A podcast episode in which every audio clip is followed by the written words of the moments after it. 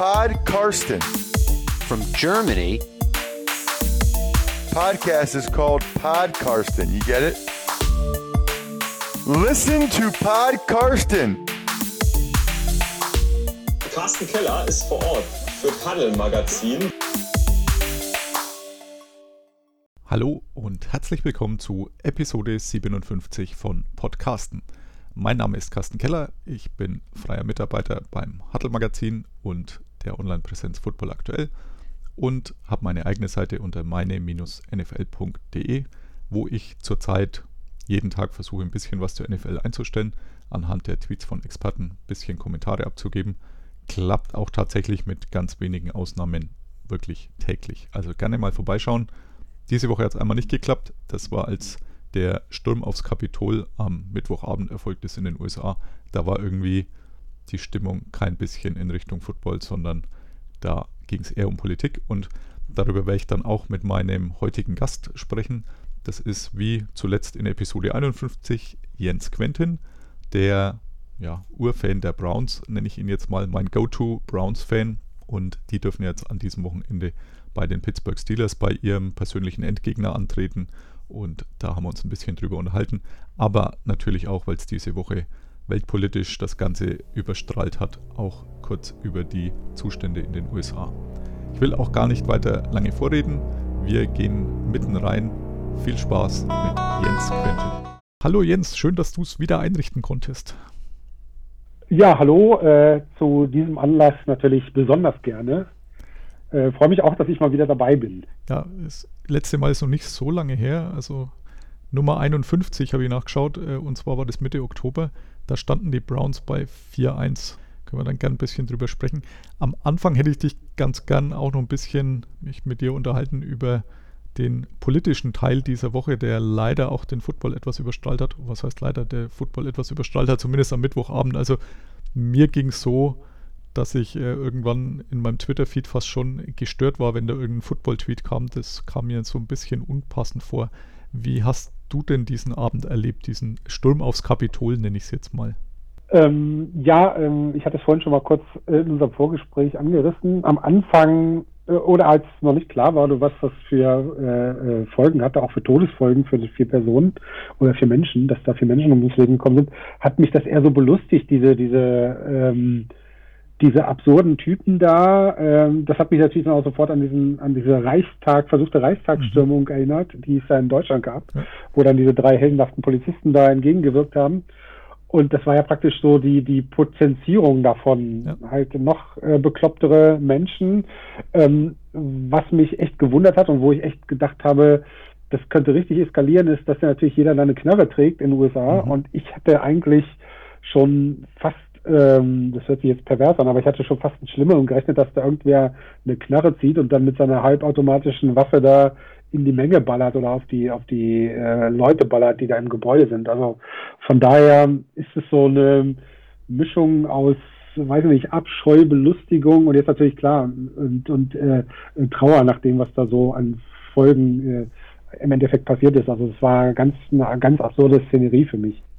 Es ging mir ähnlich. Also ich habe so um, weiß ich nicht, kurz nach acht oder irgend sowas oder um acht rum äh, bei Twitter das dann so das erste Mal so mitgekriegt Jetzt äh, habe ich ja so einen Beruf, der auch eher in der Sicherheitsbranche ähm, angesiedelt ist. Also hatte das ja mal erwähnt, dass ich auch Polizeibeamter bin. Da ist der erste Gedanke dann natürlich immer, wer hat denn diesen Einsatz geplant, nachdem ich äh, sonst mit solchen Sachen betraut bin. Denn an dem Abend gab es ja dann auch immer wieder den Tweet, wo es zuerst hieß, äh, Szenen der Black Lives Matter Demo in Washington wie da das Kapitol gesichert war und wenn man dann das Video sieht, wie es an diesem Mittwochabend oder Deut äh, amerikanische Zeit Mittwochnachmittag gesichert war, dann fragt man sich schon, wie das denn sein kann. Allerdings, äh, was dann fast noch banaler war oder fast noch absurder das Ganze, dass dann hieß dieses Bild eben, wo man in Deutschland wäre es äh, so, das sah so ein bisschen nach SEK aus, in Amerika ist das halt so ein SWAT-Team, die da auf der Treppe verteilt standen, wo man so 50 ja, voll mit Vollschutz ausgestattete äh, Kollegen sieht, die diese Treppe sichern und das allerdings dann nicht die Treppe vom Kapitol war, sondern noch besser eigentlich von dem Abe Lincoln Memorial in Washington, das man, wenn man Forrest Gump gesehen hat, sicher auch kennt und aus sonstigen Reden und ähnlichem, aber das ist halt letztendlich nur so ein Gebäude mit einer Statue drin, die ziemlich groß ist, die Statue, aber ansonsten ist da halt nichts. Es ist halt einfach nur so ein Symbol. Und das Kapitol ist halt auch ein Symbol, aber da waren jetzt noch die ganzen Politiker da und dann waren halt gefühlt fünf Polizisten zu sehen, die äh, diesem Mob da irgendwie standhalten sollten, dann irgendwann auch die, die Gitter aufgemacht haben, was natürlich im Nachhinein auch sehr kritisiert wurde. Wo ich sage, ja, vielleicht wollte man einfach sicherstellen, dass die halt nicht mit den Dingern dann schmeißen, aber war auf jeden Fall sehr, sehr komisch und ich bin jetzt normal auch niemand, der da am grünen Tisch über Einsätze anderer Menschen befinden will, aber das sah seltsam aus und ja, mir ging es trotzdem so ein bisschen, bei mir war es eher diese Symbolik halt, ähnlich der Reichstagsgeschichte neulich, die aber im Vergleich dazu ja sicher wesentlich kleiner war. Ja, und was halt immer noch so im Hintergrund ja. ist, äh, dass der Mann, der das letztendlich irgendwo mitverantworten muss, Präsident Nummer 45 halt immer noch der ist, der auch so den Atomwaffencode immer noch hat und mental nicht mehr ganz so stabil zu sein scheint, falls es denn jemals war. Es ging dann noch so ein Meme rum von so einem lachenden Putin und ja, das haben dann auch einige Amerikaner zu Recht, glaube ich, diese Frage gestellt, hm, wenn das jetzt so ein anderes Land sieht, das jetzt nicht unbedingt den USA wohlgesonnen ist und da gibt es ja mehr als ein, zwei und man sieht, wie lächerlich dieser Schutz war an einem Tag, wo der Vizepräsident und etliche hohe Würdenträger politische da zusammenkommen, dann muss man sich schon fragen, ob da so ein Land nicht so ein bisschen angreifbar ist, um es vorsichtig auszudrücken. Also ich, ich kam mir manchmal wie im Film vor. Also White House Down kam dann auch ja. irgendwo mal. Äh, wo ist Gerald Butler, wenn man ihn braucht? Tatsächlich hat es mich so ein bisschen daran erinnert. Auch, ja, es sind halt ein paar Selfies gepostet worden. Ich glaube, der Schaden ist an sich, was Sachschaden anging, wenig gewesen, Symbolik wesentlich mehr und natürlich halt die, ich glaube, es sind sogar mittlerweile fünf Tote. Also ich glaube, ein Polizeibeamter ist jetzt noch gestorben, der äh, im Krankenhaus war, wenn ich das so richtig mitbekommen habe. Und drei waren, glaube ich, natürliche Todesursache von den vieren, die waren einfach überanstrengend an dem Tag.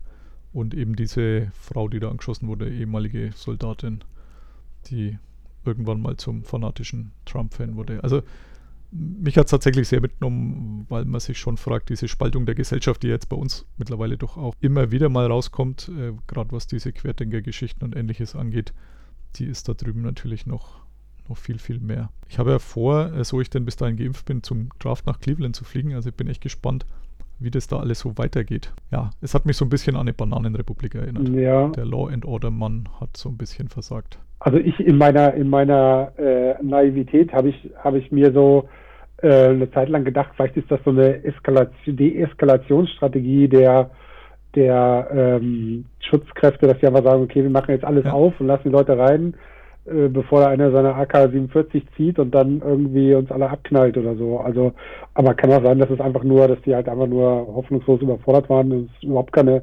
Strategie gab, sondern die einfach nur total überrascht wurden. Aber ähm, es gab ja auch ganz viele, die gesagt haben, Mensch, da kann man nicht mehr irgendwie ein, ein, Foto machen in dem Gebäude, ohne dass sofort 15 Sicherheitskräfte neben einem stehen und sein Handy wegreißen.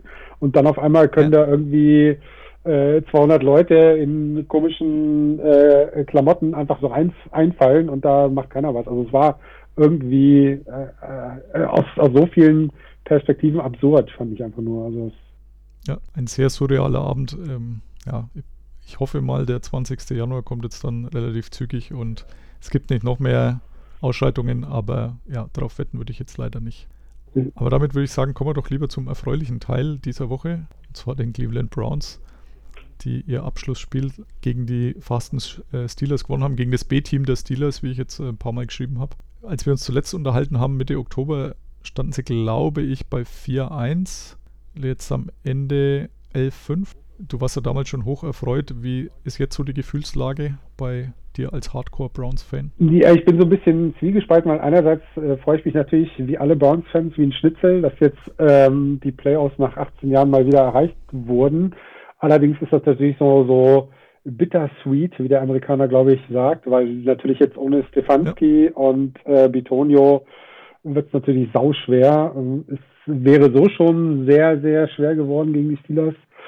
Ähm, aber so ist natürlich noch trotzdem jetzt eine ähm, ne, ne weitere krasse Hürde drin und, und ja, deswegen denke ich, ich, ich schwanke jetzt so zwischen, naja, zumindest die Playoffs haben wir erreicht, war halt schön und jetzt äh, äh, knallen uns die Steelers halt weg irgendwie, ähm, haushoch. Äh, und mhm. naja, vielleicht äh, Steelers ja doch nicht irgendwie ähm, doch nicht mehr das, was sie mal waren oder wie jeder so Mitte der Saison gesagt hat, ähm, dass die jetzt halt äh, so eines der drei stärksten Teams der, der Liga sind. Das ist ja jetzt auch nicht. Ähm, und es sind ja, glaube ich, auch nicht alle Leute fit, haben auch ein paar verletzt. Also es kann irgendwie, und weiß nicht, wenn Big Ben äh, Rapist Burger in den ersten fünf Spielzügen irgendwie eine Interception wirft, weiß man nicht, wie das Pegel umschlagen kann. Aber es, es kann irgendwie alles passieren. Also es ist halt möglich, dass Baker Mayfield das Spiel seines Lebens macht, weil er ja gerade in dieser Underdog-Rolle irgendwie total aufgeht und da halt Ja. total viel Motivation draus zieht. Es kann auch sein, dass es irgendwie nach, nach zwei Vierteln 21-7 für die Steelers äh, steht und ich dann wahrscheinlich genervt ins Bett gehe oder so. Also ich, ich habe so, ähm, so ganz schwierig, was mich, was mir am meisten Angst macht, was ja jetzt irgendwie auch jeder Experte sagt, naja, wartet mal ab, wir haben erst äh, Freitag und wer weiß, wie viele Covid-Fälle noch dazukommen bei den Browns bis zum Sonntag. Äh, Das ist halt das, was mir auch so ein bisschen, also da würde ich fast schon sagen, wenn es jetzt so bliebe wie jetzt, im Moment der aktuelle Stand ist, könnte man da schon fast irgendwie mit leben, obwohl es natürlich gerade für Bitonia super bitter ist, dass wir nicht dabei sein können. Ja, genau. Er ist ja einer der Langgedienten, der jeden Mist die letzten Jahre mitmachen musste, sage ich jetzt mal. Und ja, auch super glücklich war. Also es gibt da einen ganz netten Artikel von, ich glaube, Kaylin Kaler war es, die äh, dann, oder zumindest im Tweet das angedeutet hatte, dass sie ihn länger interviewt hatte und äh, wie glücklich er war, wenn dass, dass es jetzt so ausschaut, als ob das mit den Playoffs klappt, was ja dann auch letztendlich so kam. Und äh, ausgerechnet er muss jetzt auf die Covid-Liste. Und äh, du hast schon gesagt, äh, Head Coach Kevin Stefanski, das wäre ja an sich vielleicht noch nicht so schlimm, wenn er halt nicht der Playcaller wäre. Und das ist natürlich dann schon bitter, wenn der, der Backup-Playcaller ja in der Preseason das mal kurz probieren durfte, aber sonst nie gemacht hat. Das hat mich so ein bisschen an Freddy Kitchens erinnert. Äh, letztes Jahr, der halt, ja, das auch irgendwann mal in den Playoffs so ein bisschen gemacht hat und dann plötzlich als OC äh, zwei Spiele, da hat es ganz gut geklappt. Und ja, als Head Coach hat es halt dann überhaupt nicht mehr geklappt, dann zwischenrein abgegeben und dann nochmal probiert. Das war halt alles nix letztes Jahr. Und habe heute in einem Wett-Podcast im Beating the Book Podcast gehört, was auch nachvollziehbar ist. Also am Anfang wird man es vielleicht nicht merken, so die ersten 15 Spielzüge bei den Browns, weil das sind die, die man so vorscriptet, also die man sich letztendlich zurechtlegt und die nacheinander durchmacht, es sei denn, es passiert irgendwas Weltbewegendes, aber ansonsten macht man da sich schon den Plan, wie man das Spiel startet. Und dann muss man aber halt letztendlich irgendwann so ab dem zweiten, spätestens dritten Drive, je nach Spielverlauf bis dahin anpassen.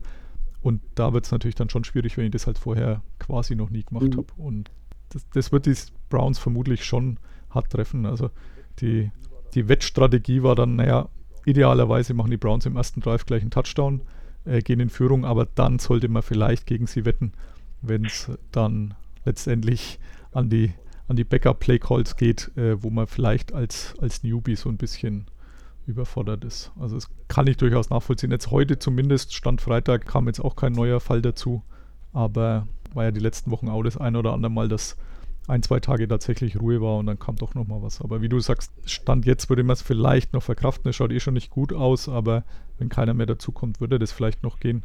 Wenn jetzt dann noch ein, zwei, drei ausfallen sollten, dann könnte das tatsächlich ein bitterer Abend werden mit Big Ben und Co. Mm, Ja, das, äh, das ist ja, wo du gerade vorhin gesagt hast, diese 15 ersten Drives irgendwie, äh, 15 ersten Tri- Spielzüge, das war ja bei, bei Ja. Kitchens auch, das hat ja bei Kitchens auch immer gut geklappt. Da waren ja die ersten 15 Spielzüge von, von Mayfield auch immer gut, wo man sich gefragt hat, Mensch, Ja. der beginnt aber stark und so, weil das halt diese, diese, dieses, einfach dieser Game-Script war.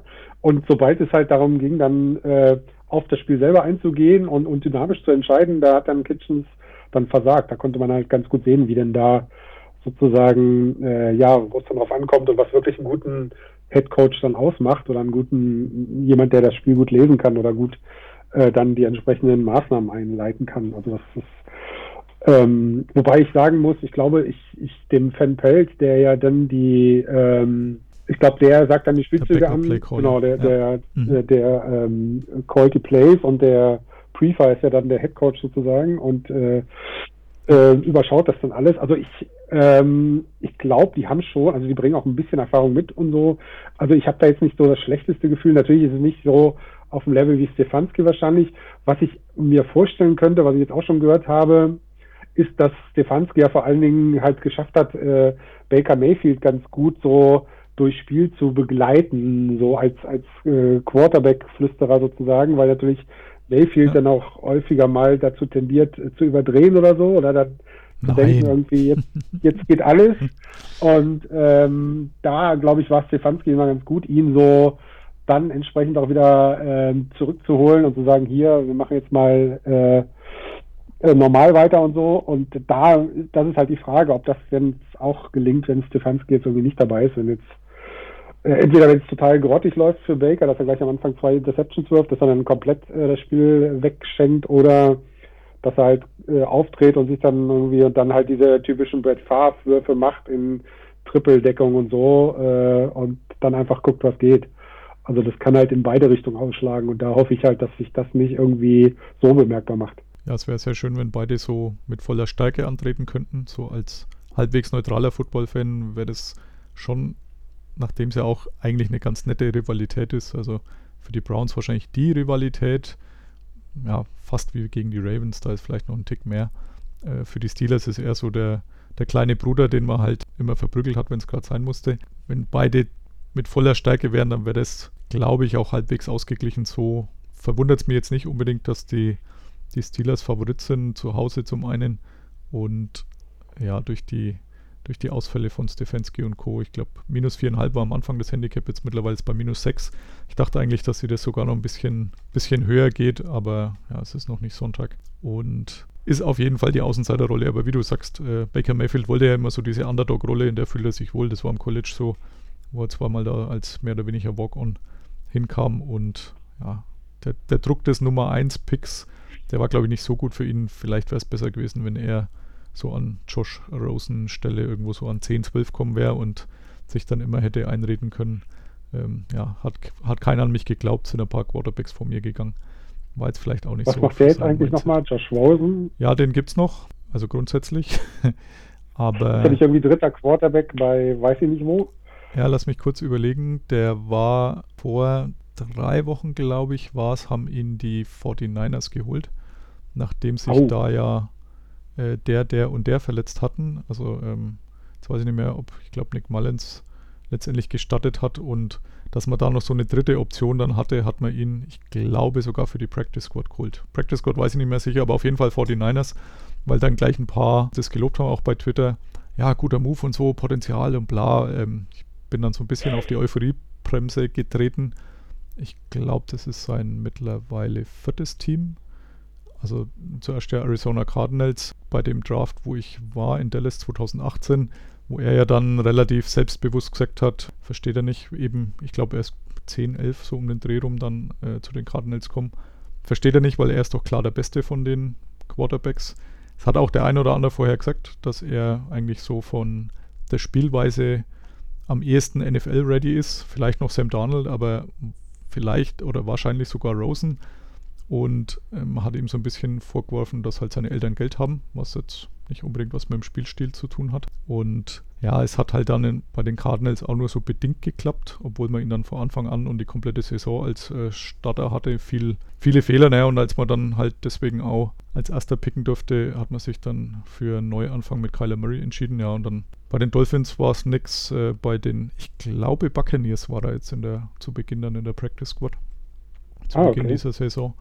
Aber kam auch nicht weiter und äh, San Francisco dann als nächste Station. Also so aus dem Kopf raus, ohne Gewehr. Also bei Arizo- Arizona bin ich mir sicher und bei den Dolphins, aber ähm, ob es jetzt, ich meine, es waren die Buccaneers. Aber ja, es, es hieß ja von Anfang an, er ist ungefähr eine Gehirnerschütterung vom sportlichen Ruhestand entfernt. Das hat sich sicher nicht geändert. Und auf dem Feld hat er jetzt eigentlich in den, äh, ja, letzt, mit, letztendlich drei NFL-Saisons, von der er eine als Starter gespielt hat, nicht unbedingt bewiesen, wieso die anderen nicht hätten vor ihm gehen sollen. Also äh, es war ja nicht nur Baker, äh, Sam Donald an drei und Josh Allen ging ja auch noch vor ihm weg zu Buffalo, der momentan ja so fast als der stärkste ausschaut, was man damals nicht so erwarten konnte. Und dann ging auch noch an 32 so ein halbwegs bekannter weg, äh, Lamar Jackson, der wahrscheinlich auch so ein Tick besser ist. Vorsichtig aus. Dieser Running Back. Genau, der äh, ab und zu auch mal Ja. wirft. Und aber Playoff-Schwäche hat, äh, weil er da immer schnell ausscheidet. Ja, mal schauen. Ich bin gespannt. Die, also die, die Ravens gelten ja so neben den, äh, neben den Bills als die, die im Moment heißesten Teams so für die Playoffs. Aber mal gucken. Also ich bin echt gespannt auf das Wochenende. Also gerade bei Lamar Jackson ist es so ein Make-or-Break-Game. Also ich glaube, wenn er jetzt da auch wieder gleich ausscheiden sollte äh, in der ersten Runde, dann, also die sind favorisiert in Tennessee mit, glaube, dreieinhalb Punkten oder irgend sowas, dann ähm, könnte ihm schon so ein bisschen Makel anhängen. Das wäre das dritte Jahr hintereinander. Also im ersten sind sie ja gegen die Charger, mein, Chargers, meine ich, äh, rausgeflogen. Letztes Jahr schon gegen die Titans dann äh, sensationell ja. ausgeschieden. Und wenn es jetzt wieder die Titans wären, also dreimal als Favorit in die Partie gegangen, dreimal rausgeflogen. Ich glaube schon, dass das zum einen für seine Psyche wahrscheinlich nicht so gut wäre. Gut, wird er nur selber wissen, aber zumindest dieser Ruf äh, des Playoff-Versagers äh, Andy Dalton-mäßig könnte ihm durchaus dann auch anhängen. Fände ich aber gut für die Ravens, würde ich sagen. Du gönnst es ihnen, würde ich ja, also ich, vorstellen äh, können. Natürlich für ihn persönlich tragisch, aber für die Ravens fände ich es gar nicht mal so schlecht. Was ja noch dazu kommt, er war ja auch der Madden Coverboy. Also Stimmt, dafür, ja. ist, dafür ist ja nicht viel passiert, außer dass er sich Corona eingefangen hat irgendwann. Aber er war jetzt nicht ganz schlecht und vor allem er hat sich nicht längerfristig verletzt, was ja schon mal wirklich positiv ist. Also. Ja. Aber vielleicht nochmal kurz zu deinen Browns. Ich habe mir aufgeschrieben, MVP-Fragezeichen. Wenn du mal so die Saison so vor deinem geistigen Auge Revue passieren lässt, wer, wer war für dich der wichtigste Spieler im, im Kader? Ja, das, das, das Schlimme ist, dass ja die, die beiden potenziellen Kandidaten, also Miles Garrett und mhm. auch Nick Chubb, beide nicht voll spielen konnten, ja. also beide zwischendurch aussetzen mussten. Ich glaube sonst, äh, also bei Chubb tut es mir halt wieder leid, weil der trotz seiner äh, Spiele, die er aussetzen musste, immer noch die 1000 Yards geschafft hat. Ja. Und äh, letzte Saison ja schon ganz knapp nur eingeholt wurde von ähm, Derrick Henry. Derrick Henry, genau. Ähm, also ich glaube schon, dass er so, natürlich mit Hand, so in diesem Tandem, ich glaube, das Tandem war schon so mit einer der wichtigsten, ähm, äh, eine der, der, der, wichtigsten Baustellen, die wir gebraucht haben, um halt dahin zu kommen, wo wir jetzt sind. Also dass halt einfach dieses, äh, dieses Laufspiel funktioniert und halt auch wirklich konsequent durchgezogen wird, auch wenn es am Anfang vielleicht mal nicht so läuft, aber der hat ja auch gerade im dritten und vierten Viertel dann einfach die, die Verteidigung totgelaufen. Ja. Also halt auch gerade, weil er häufig dann frisch war, weil er Tant zwischendurch mal äh, gelaufen ist und so. Also dieses, ich glaube, dieses Laufspiel in der Stärke mit den beiden äh, Running Backs, ich glaube, das war so äh, der, der größte Hebel, den wir so ansetzen konnten. Äh, Miles Garrett war letzte Saison auch schon stark, der hat halt auch wieder eine Bombensaison gespielt. Äh, aber man merkt halt, das fand ich halt auch krass, äh, wie man dem anmerkt, dass er halt immer noch ähm, äh, dieser Form hinterher läuft, weil er halt immer noch mit den Covid-Nachwirkungen zu tun hat. Also da kann man mal sehen, wie das so ein Musterathleten, der irgendwie äh, vorher irgendwie ähm, ähm, ja einfach einfach top fit war, wie sowas halt äh, dann, was das für Nachwirkungen hat. Das finde ich halt ziemlich erschreckend, ja. muss ich sagen ging mir auch so. Ich hatte ihn auch vor der Saison jetzt wieder als MVP mal bewettet mit ein paar Euro. War ganz gute Quote. Also nicht als MVP, sondern als äh, Defensive Player of the Year. MVP wird ja immer ein Quarterback. Da führt momentan, glaube ich, kein Weg mehr dran vorbei. Aber als äh, Defensivspieler des Jahres mir gedacht habe, er könnte natürlich jetzt extra motiviert sein. Zum einen den Monstervertrag bekommen, den er ja haben wollte. Zum anderen aber eben vor allem seine Mason Rudolph-Geschichte mit dem Helm letztes Jahr. Er hat so ein bisschen was zu beweisen gehabt und das sah ja auch eigentlich ganz gut aus. Aber ich glaube, Woche 11 oder 12 und das dann war letztendlich, als er mit Corona dann vom, was heißt vom Feld musste, aus dem Kader musste und zwei oder sogar drei Spiele verpasst hat. Also zwei weiß ich auf jeden Fall, könnten sogar drei gewesen sein. Ich glaube drei, ja. ja. Ich bin mir aber auch nicht sicher. Und seitdem, wie du sagst, ja, ist, ist er gefühlt jetzt nicht so derselbe. Also er schaut nicht ganz nee. so dynamisch spritzig aus und ist jetzt auch nicht der einzige Spieler, bei dem das so war in der NFL. Also selbst diese Top-Athleten, weil ja immer so das Argument kam, ja, für junge, fitte Leute und es gibt halt keine jüngeren, fitteren als NFL-Spieler, also jüngere schon, aber nicht, nicht fittere als ja. äh, so NFL-Spieler, vor allem, also als ein Typ Miles Garrett, ja. Also es gibt sicher auch andere, die halt das Gewicht nimmt, wahrscheinlich einfach 80 Kilo zu schwer sind, aber halt trotzdem Athleten sind. Da würde ich es nur eher einsehen, aber Miles Garrett ist ja wirklich so ein, so ein Modellathlet und selbst den nimmt es mit. Auch äh, ja. von Miller in der, in der Offseason bei den Broncos. Der hatte dann auch mal gesagt, Wochen später, also drei, vier Wochen später, er hat immer noch Probleme mit der Atmung und äh, selbst die nimmt es mit. Also diese, diese Mehr, dass bei jungen, äh, fitten Menschen da quasi nichts passiert, die glaube ich, sieht man auch an Miles Garrett ganz gut, dass das eben so nicht stimmt. Deswegen hat er immer noch den einen oder anderen Sack geholt, aber er war halt nicht mehr so dominant wie vor seiner Zwangspause. Ja. Okay, ja, das wäre wär jetzt auch mein Tipp in Anführungszeichen gewesen. Also Browns intern glaube ich auch, dass er schon mit, mit am meisten verantwortlich ist, also auf die Defensivseite auf jeden Fall für den Erfolg. Und äh, auch wenn man das ganze Team betrachtet, glaube ich schon einer ist, der die anderen mitreißt, auch wenn er jetzt nicht der Lautsprecher ist, wie es halt Baker meinetwegen ist. Aber von Preis, Leistung und Außendarstellung ist es, glaube ich, in diesem Jahr dann trotzdem gewesen. Okay, du musst Montag arbeiten oder kannst du dir es halbwegs genüsslich Äh, anschauen? Mm, Ich habe Homeoffice am Montag, das heißt, ich muss mal schauen, äh, wie es. Das Schlimme ist, ähm, sonst habe ich halt bei diesen Nachtspielen irgendwie vorgeschlafen, aber es geht jetzt auch nicht, weil Nee. es halt zwei wichtige andere Spiele vorher gibt. Ja. Das heißt, ich muss mal schauen, vielleicht gucke ich mir auch wirklich als Konserve dann Ja. ähm, schnellstmöglich an, wenn ich Zeit habe, dann nach dem Arbeitstag sozusagen, muss ich mal gucken. Ja. Äh, weil es wird schon ein hartes Wochenende. Ja, ich muss auch sagen, so schön es ist, dass man drei Spiele Samstag, drei Spiele Sonntag hat, aber für den Schlafrhythmus und wenn man dann Kinder hat, die frühst tatsächlich auch wach sind und bespaßt werden wollen, ist es jetzt Ja. irgendwie Gift. Und ja, ich muss Montag auch arbeiten.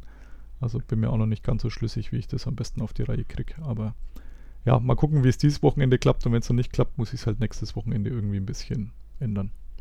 Nachdem es da nochmal ähnlich verlaufen wird. Da sind Okay. ja dann die Browns auch wieder dabei, vielleicht. Möglicherweise. Ja. Es- Mal gucken. Es ist auf jeden Fall, ich habe mir aufgeschrieben, ein Bonusspiel. Ich glaube, vor der Saison war man sich jetzt nicht so ganz sicher, dass das gleich mit den Playoffs klappt, mit neuem Headcoach und ähnlichem und doch, doch ein bisschen Umbruch auch, aber ja, ich freue mich auch und ich, ja, theoretisch hätte ich jetzt nichts dagegen, wenn die Browns weiterkommen. Äh, Ich habe tatsächlich ein bisschen auf die Steelers gewettet, als die Corona-News kamen. Oh. Das Geld wäre halt dann weg, aber das würde ich zur Not in Kauf nehmen, glaube ich. Also. Eieiei. Es, es wäre tatsächlich mal, es wäre tatsächlich mal was Neues und Interessantes, wenn denn die Browns weiterkämen. Ja. Also storytechnisch wäre es auf jeden Fall sehr schön. Und vielleicht kommt dann der Hype-Train nochmal richtig ins Rollen. Der, Hier, ich habe ja schon diesen Browns. berühmten Tweet abgesetzt, äh, dass wenn sie die Steelers schlagen, sie auch den Super Bowl gewinnen Mhm. werden und äh, mal gucken. ja, es ist ja, ich habe auch geschrieben, es ist der persönliche Endgegner der Browns, die Steelers. Also, wenn man jetzt dann schon den persönlichen Endgegner besiegt, was soll dann da noch schiefgehen? Eben, ja. Ich glaube, da sind die auch wirklich so befreit. Dann ist jeder weg von der Covid-Liste hoffentlich, weil aller, je, jeder mal dran war und Mhm. dann geht's richtig los. Ich drücke die Daumen zumindest äh, der einen Hand. Die andere ist noch so ein bisschen mit dem Geldbeutel verwachsen, der gewettet hat. Aber ja. ich würde mich auf jeden Fall äh, für dich und alle anderen Browns-Fans da draußen freuen, die doch relativ zahlreich sind. Okay, dann habe ich nur noch eins auf meiner Liste und zwar den Namenssponsor der heutigen Folge. Die Nummer 57 sind wir mittlerweile schon. Wir haben festgestellt, eine typische Linebacker-Nummer. Ähm, Ja. Dir ist jetzt von den aktuellen nur so ein Linebacker aufgefallen äh, von dem Team, dass du jetzt nicht unbedingt der größte Fan bist. Also er ist nicht von den Browns, aber äh, tatsächlich ist er woanders. Ist nämlich. Äh, ich glaube, das war von den Ravens. Äh, Ja, genau. Aber CJ Mosley, ist der nicht zu den Jets gewechselt? Weil wir hatten ja vorhin auch über die Jets gesprochen kurz. Ja, Ich weiß es jetzt gar nicht mehr. Oder ist der von den Jets zu den Ravens gewechselt?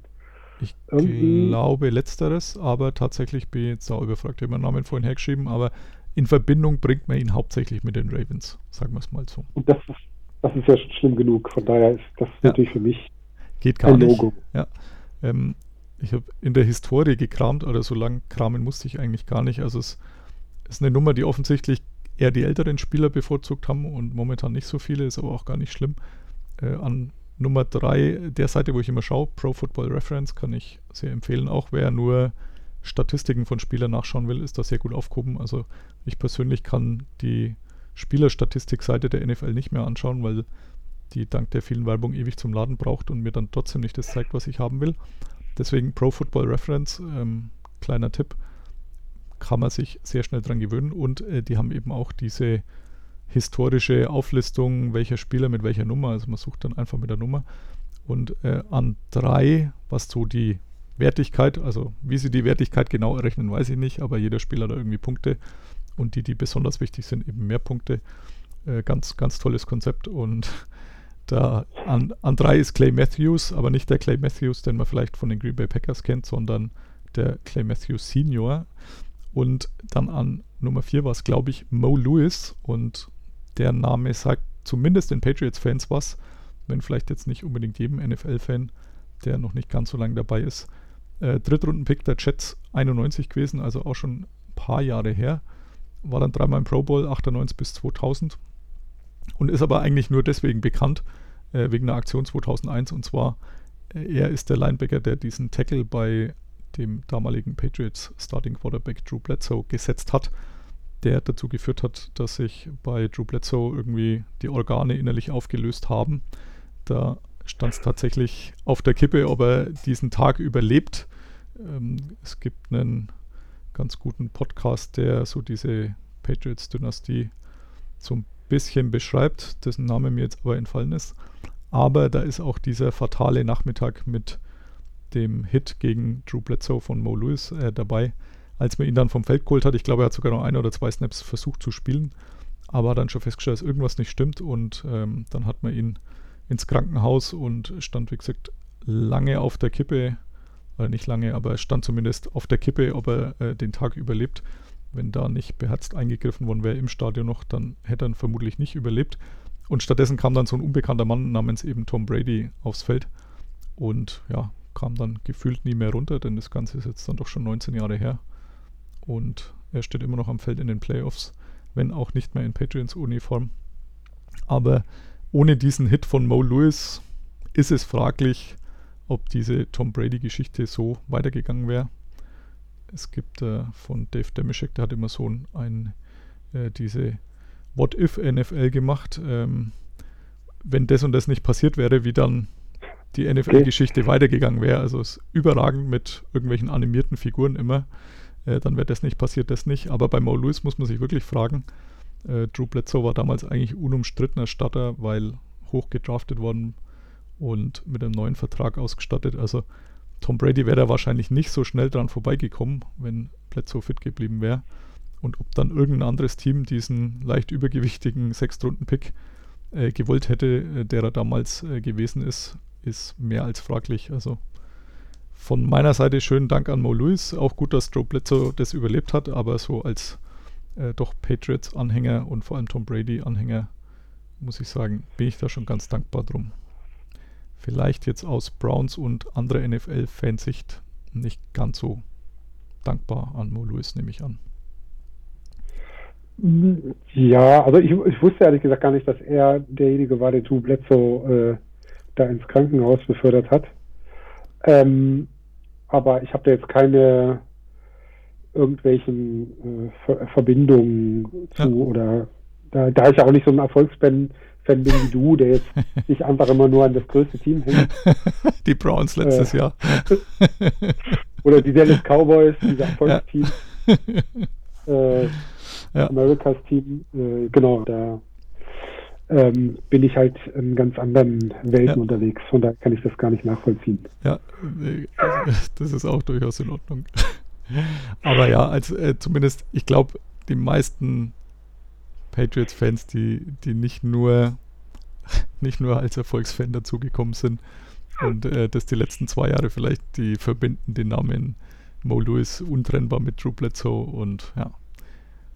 Ich, ich weiß nicht, wie Mo, Mo Lewis zu der Sache steht, äh, habe jetzt nie ein Interview mit ihm gehört, ähm, aber der, sein Name wurde auf jeden Fall wahrscheinlich danach viel öfter ausgesprochen, wie zu der Zeit, als er noch gespielt hat und das, obwohl er ein paar Mal, wie gesagt, beim Pro Bowl war. Aber ja, ja sehr, sehr interessant, interessante Story auf jeden Fall gewesen. Ja, und den äh, Patriots Podcast, den verlinke ich dann einfach mal, nachdem er mir jetzt nicht einfällt, weil er wirklich sehr gut ist. Also auch wenn du mal äh, so eine Erfolgsfranchise hören willst, wie das zustande kam, ja. dann äh, kannst du kannst du sehr gern diese, weiß gar nicht, sind gar nicht so viele Folgen, 15 Folgen oder irgend sowas runterladen. Und da ist vor allem dieser Nachmittag ist wirklich sehr, sehr gut. Also äh, Brady ist dann ins Krankenhaus gefahren, es waren dann äh, Bledsoe ist dann quasi aus dem Koma dann erwacht, äh, war dann seine Frau da, äh, Kraft, Belichick und Brady, äh, die ihn da empfangen haben und ja, war also sehr detailliert das Ganze beschrieben okay. und, und auch das Verhältnis der beiden, wie es weiterging. Denn Bledsoe ging dann schon davon aus, dass wenn er wieder fit ist, dass er auch spielt, aber das hat dann nicht so direkt funktioniert und äh, er ist er dann letztendlich zu den Buffalo Bills gegangen und da nicht besonders erfolgreich gewesen. Der, der Witz ist, wenn ich mich jetzt erinnere, ich äh, habe den ja so vor Augen, der ist ja auch so ein ähnlicher Typ wie Brady. Ja. Also auch so ein, so ein, so ein Amerika, so ein typischer American Guy irgendwie, so gut aussehend. Ja. Äh, ähm, von daher ist das irgendwie doppelt absurd, dass der dann für Brady äh, oder dass Brady ihn dann sozusagen ersetzt hat. Er war Weil ja er auch irgendwie, nicht so, glaube ich, sehr ähnlich ja. war. ja, er war ja auch noch nicht so wirklich alt. Ich, hm, also aus dem Kopf raus würde ich sagen, das müsste der Draft 93 oder so gewesen sein. Also er war da um die 30 oder sowas wie das, also allerhöchstens äh, 29, Ja, ja. 30 vielleicht. Also an sich im ganz guten ähm, Quarterback-Alter oder Football-Alter. Ähm, ich weiß das tatsächlich auch nur, weil ein Bekannter mal so eine Sports Illustrated damals. Ich habe immer dann, wenn, wenn Menschen ähm, aus unserem Dorf, äh, die ich kannte, nach Amerika geflogen bin, habe ich gesagt, sie müssen mir so eine Sports Illustrated mitbringen. Und zufällig hatte ich da mal so eine Draft-Vorschau dann in die Hände bekommen, wo es eben darum ging, äh, Drew Bledsoe oder Rick Myra hieß der andere Typ, ähm, der wurde dann von den Seahawks gedraftet. Äh, die zwei, das war so ein Zweierrennen, also Myra war ein komplett Bust und Bledsoe hat es tatsächlich relativ lange ausgehalten in der NFL. Er war dann auch noch bei den Dallas Cowboys, was ja auch passt. Ähm, er war, Stimmt, meine ich, ähm, der, der Quarterback, der Starter von äh, dem Bills, Bill Parcells äh, Team, so um 2000, hm, wann war ich da drüben? 2005 waren wir an der Westküste, da waren wir beim Spiel. Und äh, da wurde dann Tony Romo erstmals aufs Feld geschickt, äh, weil Bledsoe auch irgendwie verletzt war. Und äh, letztendlich hat ihn ja dann auch Tony Romo komplett verdrängt. Also das war, glaube ich, dann seine letzte Station. Tief aus, der, aus dem Footballgehirn ähm, geholt. Aber da hat natürlich dann das markante, typisch, der typische Amerikaner erst recht hingepasst nach Texas und ja, war nur Ja. nicht der, der Riesenerfolg beschieden.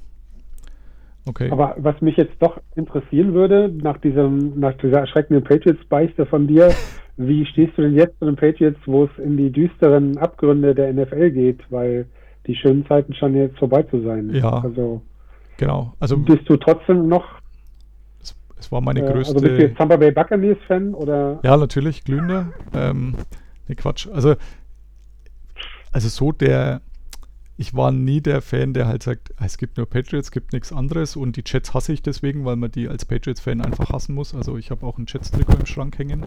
Ähm, hab, glaube ich, weiß ich nicht, von sechs, sieben Teams irgendwie Trikots im Schrank, die ich aber alle quasi nie anziehe. Aber das Patriots-Trikot war dann immer so das erste und bin ja auch nur zu den Patriots äh, gekommen damals, weil eben als ich dann tatsächlich mal so richtiges Bezahlfernsehen auch hatte, ähm, so ab 99, äh, als ich bei meinen Eltern ausgezogen bin und tatsächlich auch richtiges Geld selbst verdient habe, dann habe ich mir dieses äh, Premiere da geleistet und bin dann da so footballabhängig geworden und das war dann gerade so die erste Saison, als eben Brady da seine Cinderella-Story hatte mit äh, dem Titelgewinn und äh, das war natürlich total faszinierend, wenn man sieht, dass da so ein Typ, den kein Mensch kannte, äh, plötzlich der Superstar wird. Ähm, das fand ich genial. Aber ja, ist, ich sage immer, das ist auch bei anderen Sachen so, ich bin da eher so der Sympathisant. Also wenn man Fan hört, dann denkt man ja, steht da und skandiert irgendwas. Deswegen, ich konnte das relativ ähm, distanziert anschauen bei den Patriots. Mir war klar, dass das heuer nichts wird, spätestens mit den Opt-outs von Donta Hightower und Co.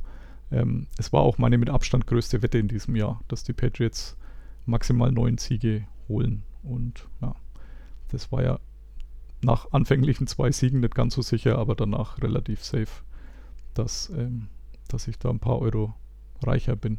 Und deswegen, ja, ich, gesagt, ich sehe das relativ entspannt. Aber Okay. ich bin jetzt deswegen tatsächlich kein Buccaneers-Fan. Ich schaue mir gerne die Offense an. Ich fand Bruce Arians auch immer sympathisch. Du wahrscheinlich auch, weil er ja früher bei den Steelers als äh, OC von Big Ben unterwegs war.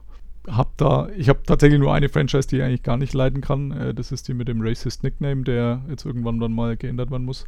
Bei allen anderen kann ich so ein bisschen was abgewinnen und den einen mehr, den anderen weniger, aber bin da relativ leidenschaftslos. So, Ob okay. Objektiv würde ich es mal nennen. Also ich habe jetzt auch kein Problem mit, wenn die Patriots ein paar Jahre mal nicht jedes Jahr gewinnen. Finde ich Ich bin mal gespannt, was Brady dieses Jahr, also man sagt ja so, der ist ja auch sehr gut, wenn er diesen Chip on the shoulder Ja. hat und der will jetzt natürlich zeigen, dass es nicht Belichick war, der den Erfolg garantiert hat, sondern er und von daher kann ich mir auch vorstellen, dass die Buccaneers äh, auch mit dieser Monster-Defense, ziemlich weit kommen werden. Mal schauen. Also ist spannend. Also zumindest ist Brady nach den ersten 16 Runden, würde man beim Boxen sagen, deutlicher Punktsieger, weil Ja. bei den Patriots war es jetzt nichts. Jetzt könnte man natürlich sagen, er hatte wesentlich mehr Anteil am Erfolg wie Belichick. Letztendlich, der eine wäre ohne den anderen nichts geworden, ist meine persönliche Meinung. Also wenn ein Drew Bledsoe wieder fit gewesen wäre und weitergespielt hätte, glaube ich nicht, dass wir da jemals so drüber hätten reden müssen, äh, über dieses Team. Und genauso glaube ich auch nicht, dass Brady ohne Belichick ähm, da so viel gewonnen hätte. Also ob jetzt dann der eine 55 und der andere 45 Prozent oder 53, 47 andersrum ist, keine Ahnung. Aber ich glaube, äh, es, es war letztendlich das Zusammenspiel und ja, Belichick kann bestimmt viel, aber mit dem Team heuer, glaube ich, war auch nicht wirklich mehr drin. Und ja, ich, ich habe auch so ein paar Euro auf die Buccaneers dann als Super Bowl-Sieger gesetzt, als äh, Gronk zurückgeholt wurde Okay. und die Quote nicht schnell genug angepasst wurde. Also habe da ein paar Euro bei einer 17er Quote. Also sollten die äh, zumindest in den Super Bowl kommen, dann würde ich das so ein bisschen absichern. Also so gesehen bin ich jetzt Buccaneers-Fan, aber nur des Geldbeutels wegen. Ähm, es ist halt eine schöne Story. Und ja, Brady hat auch nicht nur positive Seiten. Also ein paar Sachen stören mich auch bei ihm. Also so Handshake-Gate, äh, wenn, man, nach einem verlorenen Spiel dann lieber äh, wutentbrannt in die Kabine geht. Das finde ich, das gehört sich so für einen für Sportmann, Sportsmann eigentlich nicht. Äh, sowas stört mich schon auch, aber letztendlich äh, ist er fast so alt wie ich. Ähm, also in unserem Alter, sage ich jetzt mal. Ähm, auch wenn er, ich glaube, er ist gen ziemlich genau ein Jahr jünger als ich. Ähm, finde ich schon beeindruckend. also ich kann mir Ja, auch noch auf einen. Sportplatz schleppen und äh, bloß meine Leistungen sind nicht ganz so überragend wie seine. Ja, Alter. also man muss ihm schon hoch anrechnen, dass er da irgendwie wirklich, ich glaube, wenn es einen vorbildlichen äh, Sportler gibt, der halt wirklich alles macht, um Ja. irgendwie ähm, noch, noch fit zu sein oder, oder auf dem Niveau zu sein, dann ist es er. Also weil der, der, der, und da ist, glaube ich, auch authentisch, dass der da wirklich alles ähm, Menschenmögliche macht, um, um irgendwie ähm, seine bestmögliche Leistung abrufen zu können. Ja. Also ich glaube, der ist schon so ein dieser typische Vorzeigeathlet und ich fand, ich habe mal so eine Story über ihn oder eine von diesen Milliarden-Stories gesehen, wo er, wo es halt auch immer wieder darum ging, dass er halt immer praktisch das Gefühl hat, nicht gut genug zu sein Ja. und deswegen halt immer mehr macht, als er eigentlich muss. Weil halt immer, weil er halt jetzt auch sagt, naja, es kann ja sein, dass wenn ich jetzt mal ein schlechtes Spiel habe, werde ich sofort auf die Bank gesetzt und werde sofort äh, durch mein Backup ersetzt. Also der hat das halt einfach in seinem Kopf drin. Ja. Und das führt halt dazu, dass der wie besessen trainiert und halt wirklich alles macht, sein ganzes Leben danach ausrichtet, dass er halt irgendwie der bestmögliche Quarterback sein kann. Also von daher, Nee, also muss man es Ja. respektieren auf jeden Fall. Ja, hat ja natürlich auch das eine oder andere erreicht, jetzt nicht nur beim Football. Ähm, hat jetzt eine Frau, die jetzt nicht so schlecht ausschaut und tatsächlich zumindest lange Jahre mehr verdient hat als er, was gefühlt ja unmöglich sein müsste, wenn man sieht, was so NFL-Spieler äh, kriegen und auch mit Werbung zusammenkriegen.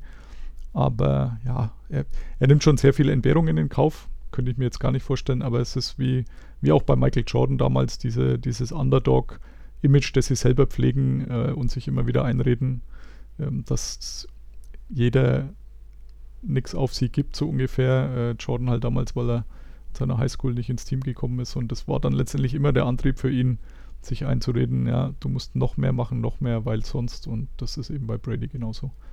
Ähm, Ja. Das hat bei mir irgendwie nicht so geklappt, aber es macht auch gar nichts. Gut, mit diesem kleinen Tom Brady und äh, Patriots Ausflug äh, würde ich sagen, lassen wir es bewenden. Ja, ich äh, drücke zumindest dir die Daumen, dass du, äh, wann auch immer du das Spiel sehen kannst, ob live oder real life, äh, glücklich damit wirst, was dann wohl bedeuten müsste, dass die Browns gewinnen. Und ja, bedanke mich natürlich ganz herzlich, dass du wieder dabei sein konntest. Ja, vielen, vielen Dank für die Einladung, sehr gerne und äh, bin gespannt, wann wir das nächste Mal mal wieder Gelegenheit haben, über die Browns zu plaudern. Ich sage jetzt mal nicht nach dem Super Bowl-Sieg, weil äh, das könnte sich womöglich doch noch hinziehen, aber ja. Wenn es natürlich äh, jetzt in diesem Jahr klappt, dann äh, müssen wir das umgehend machen. Aber es ist noch ein Absolut. Weg. Okay. Gut, dann ja, alles Gute und ciao. Ja, vielen Dank. Tschüss. Listen to Pod Karsten.